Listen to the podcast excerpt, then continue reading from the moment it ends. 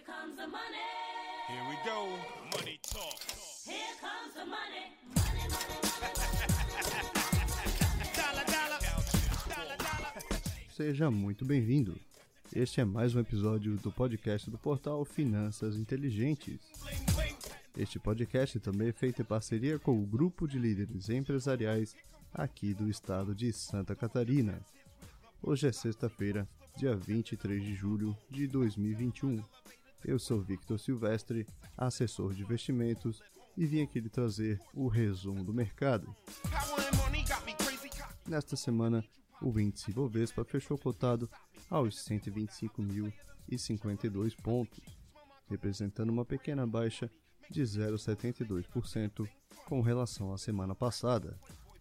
Já o IFIX, o índice dos fundos imobiliários, também fechou no campo negativo aos 2.828 pontos, representando uma pequena queda de 0,5%. Dollar, dollar. And roll. Lá nos Estados Unidos, o otimismo tomou conta da bolsa americana.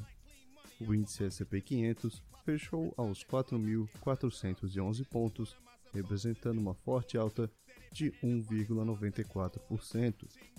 O dólar comercial também fechou no campo positivo aos R$ 5,21, tendo uma alta de 1,9%.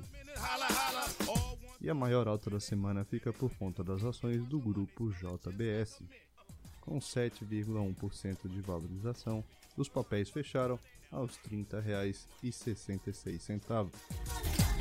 Do outro lado da moeda, a maior baixa da semana fica por conta das ações da EasyTech. Com 6,9% de queda, os papéis fecharam aos R$ 28,21. Locking. Ching, ching. We're mocking. I'm rocking. My family Christmas. Na agenda do mercado desta semana, tivemos na quarta-feira o IPO da Desktop, empresa provedora de internet via fibra ótica. As ações estrearam aos R$ 23,50, arrecadando 715 milhões na sua oferta primária.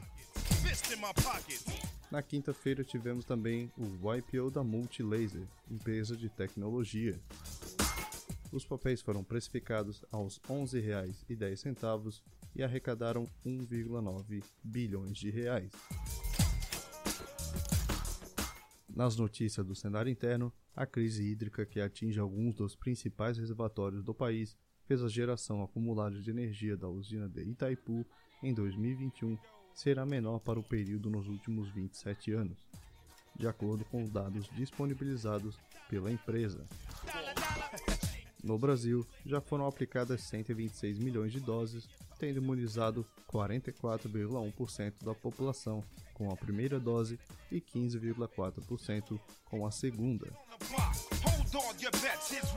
E as vendas do varejo físico brasileiro cresceram 10,1% no primeiro semestre de 2021 em relação ao período igual no ano anterior. Segundo o indicador de atividade do comércio, do Serasa, foi a maior expansão semestral do indicador desde 2010.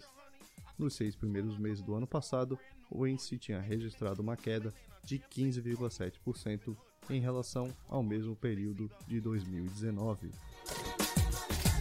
They see it. They Nas notícias do cenário internacional, o Bitcoin caiu abaixo dos 30 mil dólares pela primeira vez em um mês e zerou os ganhos do ano de 2021.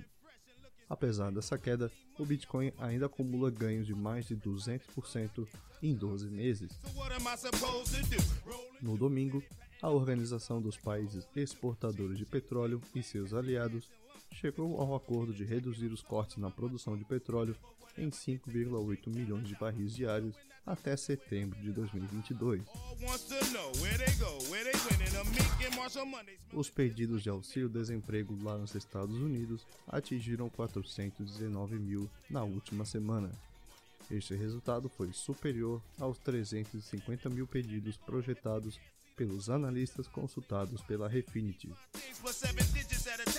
O presidente dos Estados Unidos, Joe Biden, disse nesta quarta-feira haver expectativa de que um aumento nos preços seja temporário, mas que o seu governo entendeu que a inflação descontrolada no longo prazo representa um desafio real para a economia e permanecerá vigilante. Na semana que vem teremos o IGPM para o mês de julho. Na sexta-feira sairá o índice de desemprego aqui do Brasil e a dívida líquida pelo PIB também aqui do Brasil. Esses foram os destaques para esta semana. Nos siga nas redes sociais no arroba Finanças Inteligentes. Me siga também no arroba o Victor Silvestre. Eu lhe desejo uma boa noite, um ótimo final de semana e a gente se vê no próximo episódio.